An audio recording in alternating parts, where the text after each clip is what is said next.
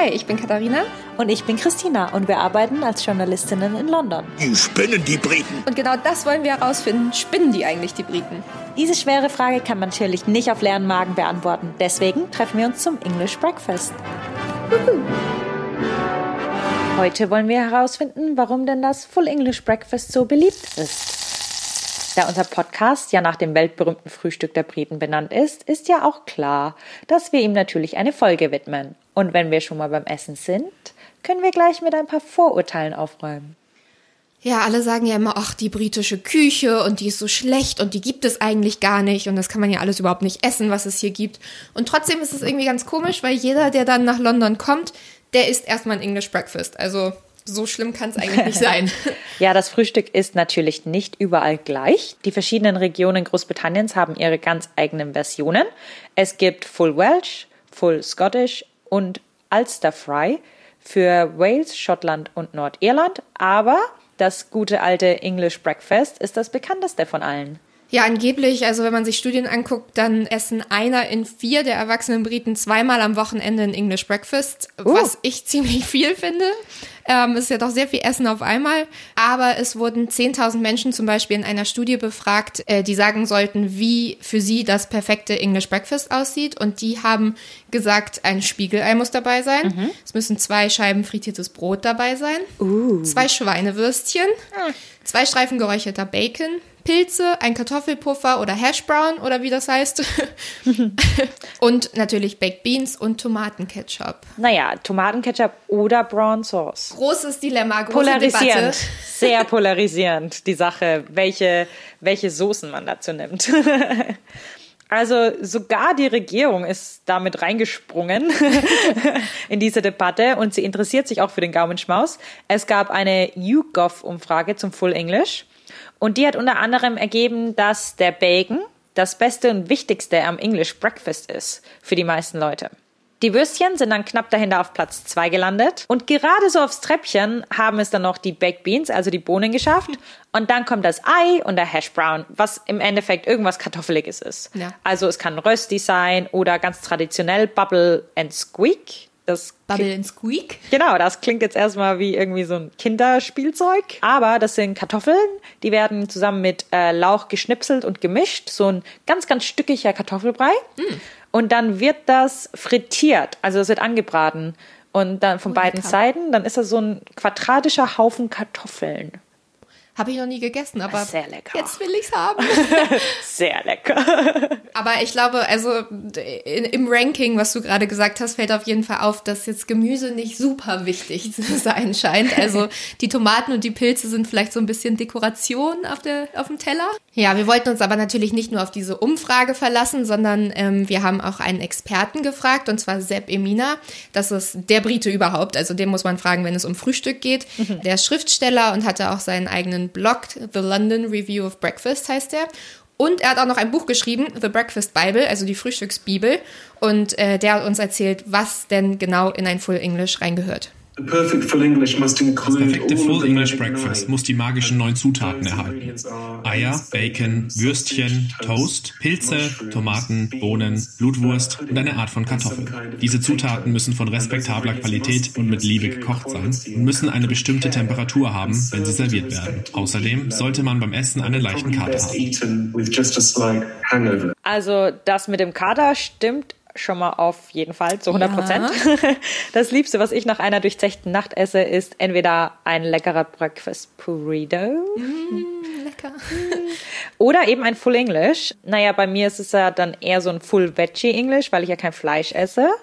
Es ist richtig lecker. Also es ist ja kein Wunder, dass die Briten es so lieben, obwohl es schon recht deftig ist. Also für eine Mahlzeit ist das schon ganz schön viel auch. Spinnen die da etwa? Ich glaube, das finden wir am Ende dieser Episode heraus. Oh, also auf jeden Fall spinnen die dann nicht, wenn es nach Sir Winston Churchill geht. Der weigerte sich, den Tag zu beginnen, bevor er nicht ein Full English Breakfast in seinem Bett hatte. Und das Extravagante, weil es ist Winston Churchill, da geht's nicht normal. Da gab's dann dazu auch noch eine Zigarre und einen schwachen Whisky und ein Soda. Also der perfekte Start in den Tag, glaube ich. Ja, ähm, also wenn man sich jetzt Winston Churchill anguckt, so gesund sah der jetzt für mich nicht aus, aber ähm, wenn es hilft. Wer weiß, vielleicht hätte er kürzer gelebt, wenn er es nicht gegessen hätte jeden Tag. Ich glaube, es ist schon ein guter Hangover-Cure, das kann mhm. man so auf jeden Fall sagen. Aber ich würde gerne nochmal über die Blutwurst sprechen, die ja auch reingehört in English Breakfast, weil die finde ich wirklich richtig abartig. Ich judge niemanden, der sie mag. Ich also. kenne sehr, sehr viele Leute, die sagen, es muss da auf jeden Fall rein. Aber ähm, für mich äh, geht das wirklich gar nicht. Und ähm, das hat auch eine Studie gezeigt. Und zwar äh, sagen Frauen generell, nee, muss da nicht unbedingt drin sein. Also nur 24 Prozent der Frauen wollen die Blutwurst im English Breakfast haben, aber 47 Prozent der Männer. Naja, bei den Zutaten, was reingehört, da streitet man sich halt drum. Ja. Wir haben es ja vorhin schon gesagt, das ist ein, eine Wurst, Bacon, aber das ist englischer Bacon muss ja. man dazu sagen, das ist nicht so dieser dünne, krosse amerikanische, sondern das ist eher so dicker. Ja, Schinken. Es, der, es gibt Streaky Bacon mhm. und dann gibt es noch den anderen dicken Bacon. Genau. Und, ja. Und dann gibt es noch auf jeden Fall Eier in irgendwelcher Form und Kartoffeln und dann gibt's, kann man das einfach auffüllen, wie man möchte. Ja. Glaube ich, das ist für jeden Geschmack was dabei. Briten unter 30 finden allerdings, dass das Full English einfach zu ungesund ist und einer von 530 sagt, sie haben noch nie eins probiert und es würde sie an Briten im Urlaub erinnern. Ja, und das mögen die überhaupt nicht. Nee. So dieses Bild von Briten im Urlaub. Ich meine, ich mag auch nicht das Bild von Deutschen im Urlaub. Im Urlaub werden wir andere Menschen. das ist ein anderes Thema. Also ich habe wirklich einiges gelesen über das English Breakfast in, während der Recherche zu dieser Episode. Und ähm, eine Zeitung äh, hat sogar gesagt, das hilft beim Abnehmen. Glaube ich aber nicht. Also ich würde es nicht zu Hause ausprobieren. Ähm, es sei denn, das ist wirklich die einzige Mahlzeit, die man isst am Tag, weil es hat wirklich ziemlich viel Fett und ziemlich viele Kalorien. Was meinst du denn, Christina? Wie viel oh. ist denn da ah. drin? Ich weiß nicht. Ich bin so schlecht in sowas und du hast es mir einfach nicht verraten und Nein. ich durfte es nicht googeln. Ähm, ich würde mal sagen, vielleicht so 3500. Okay. Bin ich da? Nee, so viel nicht. Okay. Wow. ich dachte, weil du immer so entsetzt warst. Also da, so schlimm ist es dann doch nicht. Okay. Ähm, 1190 Kalorien okay. hat ein durchschnittliches, klassisches okay. Full English und aber 95,7 Gramm Fett. Ja, wenn man das mal einordnet, man soll eigentlich durchschnittlich am Tag nur um die 2000 Kalorien essen, also ungefähr doppelt mhm. so viel. Klar, jeder Körper ist anders, aber und nicht mehr als 65 Gramm Fett. Und 95,7 Gramm Fett sind dann doch ganz schon viel. einiges mehr. Ja, ich meine, das macht ja den Charakter von so einem Full English auch aus, dass es ja. fettig ist und so, oh, nice. Und dann kommen wir irgendwie auch zur Geschichte denn natürlich liegt nahe, dass besonders Menschen, die harte körperliche Arbeit machen mussten, ein English Breakfast gegessen haben, weil wenn man harte Arbeit, körperliche Arbeit macht, äh, verbrennt man ganz schön viele Kalorien über den Tag. Deswegen wird gesagt, dass es sehr gerne von Männern aus der Arbeiterklasse in der industriellen Revolution gegessen wurde, weil sie durch ihren Job eh 6000 Kalorien verbrannt haben pro Tag. Wow. Naja, wer hat's erfunden? Auf jeden Fall nicht die Schweizer, das, das können wir pauschal mal sagen. Es gibt allerdings viele widersprüchliche Informationen, wenn es darum geht, wer und wann das Full English nun erfunden wurde, was auch daran liegt, dass irgendwie weniger über Frühstück gesprochen wird in den Geschichtsbüchern. Immer ging es um riesige Dinnerbanketts, aber nie so, ja, ja, und der Earl von so und so startet seinen Tag mit einem Würstchen. Ja, bestimmt. ja, da haben wir, also Sepp Emina hat mir im Interview zum Beispiel auch gesagt, dass es eigentlich nicht den einen Zeitpunkt gibt, an dem äh, das Full English entwickelt wurde. Also nicht so wie bei der Currywurst, die, wo man genau weiß, dann und dann wurde die erfunden, sondern es hat sich quasi immer weiterentwickelt über die Jahre und es ist immer mehr dazugekommen. Im 13. Jahrhundert zum Beispiel sollen die Adligen ihren Gästen dieses Frühstück serviert haben. Es war also ein schöner Luxus. Dazu kommt aber auch noch, dass nicht unbedingt jeder gefrühstückt hat zu dieser Zeit. Also zumindest nicht so, wie wir es heute kennen. Ja. Im 16. Jahrhundert haben die Adligen aber dann angefangen, das Frühstück so richtig zu schätzen. Und ihr Lieblingsgericht war dann natürlich das Full English. Fun Fact. Der Duke von Buckingham ähm, hat sich extra ein Frühstückszimmer bauen lassen in 1501. Oh, ah, das ist extravagant, das möchte ich, ich hätte auch, auch. gerne ein Frühstückszimmer. Ja, müssen wir noch anbauen dafür. Das, das Ganze mit dem Adligen hat sich dann aber mit der industriellen Revolution eben geändert. Man hatte auch mehr Zugang zum Fleisch, also es war nicht mehr so ein Luxusartikel. Ja. Und dann kamen auch langsam die Baked Beans aus Amerika rüber. Tadam. Und 1837, als Queen Victoria den Thron bestieg, soll das English Breakfast beliebt wie nie gewesen sein. Wir wollten das natürlich auch noch mal genauer wissen und haben dazu Professor Rebecca Earl befragt. Sie ist Historikerin an der Uni Warwick und sie hat sich besonders auf Lebensmittel und Essgewohnheiten spezialisiert. Im 19. Jahrhundert gab es eine große Restaurantkultur in London, die nicht nur für die sehr Reichen zugänglich war, sondern für alle sozialen Schichten. Außerdem muss man bedenken, dass viele Arbeiter während des 19. Jahrhunderts keine gut ausgestattete Küche zu Hause hatten. Also sie sagt quasi, dass man das nicht zu Hause gekocht hat, sondern ist eher essen gegangen in Restaurants.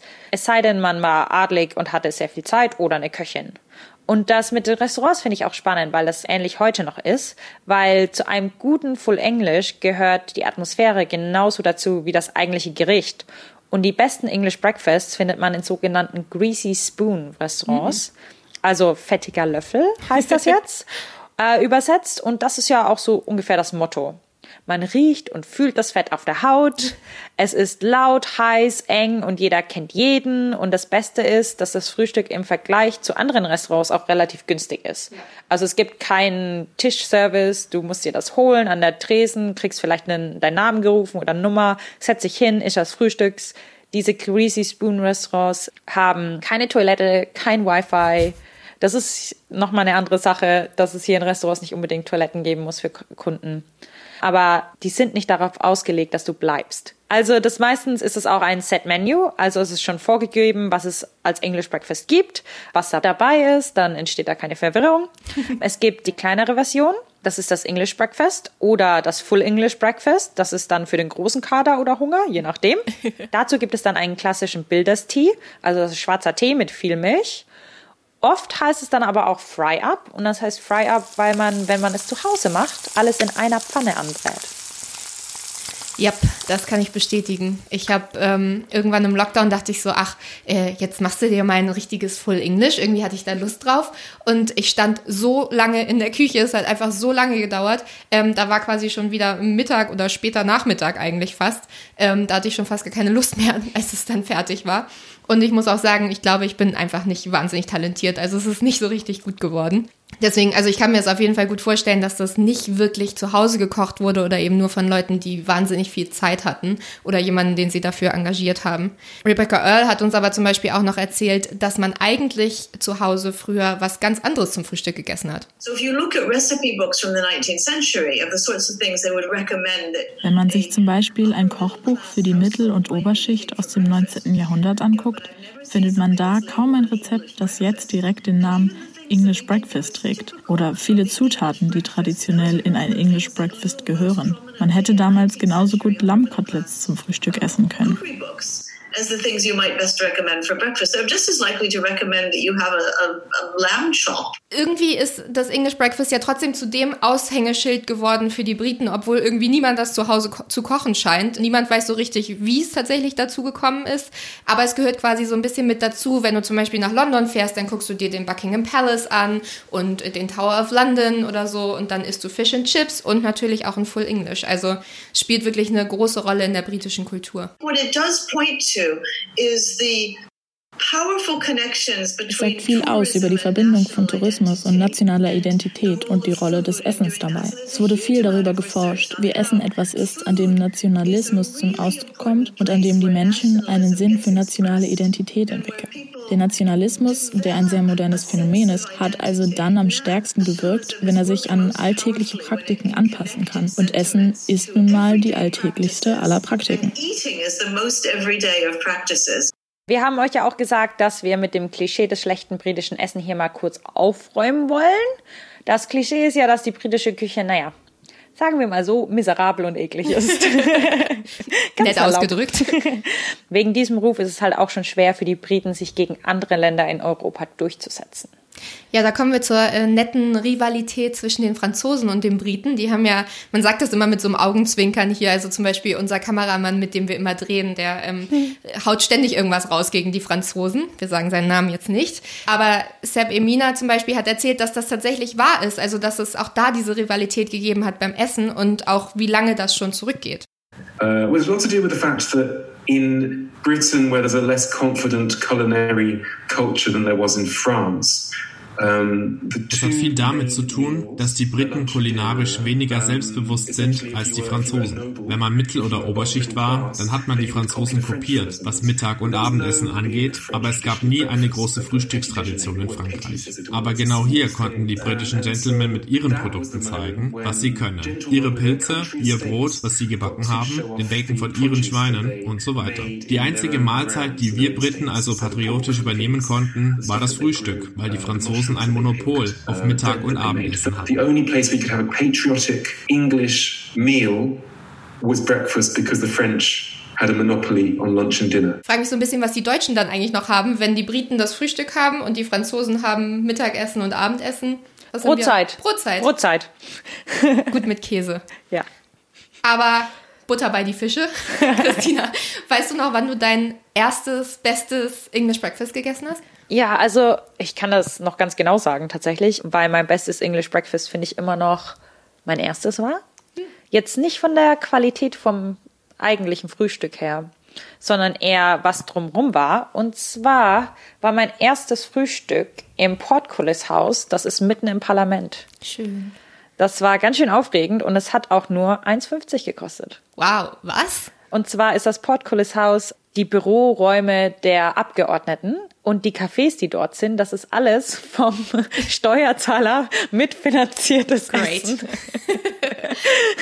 Das ist, heißt, es ist unglaublich günstig ähm, und das ist Buffet-Style, also du kannst dir selber aussuchen, was du willst und natürlich hatte ich mein Full Veggie äh, hier mit den Linda McCartney Würstchen, das sind die ganz berühmten Oh, Veggie Würstchen.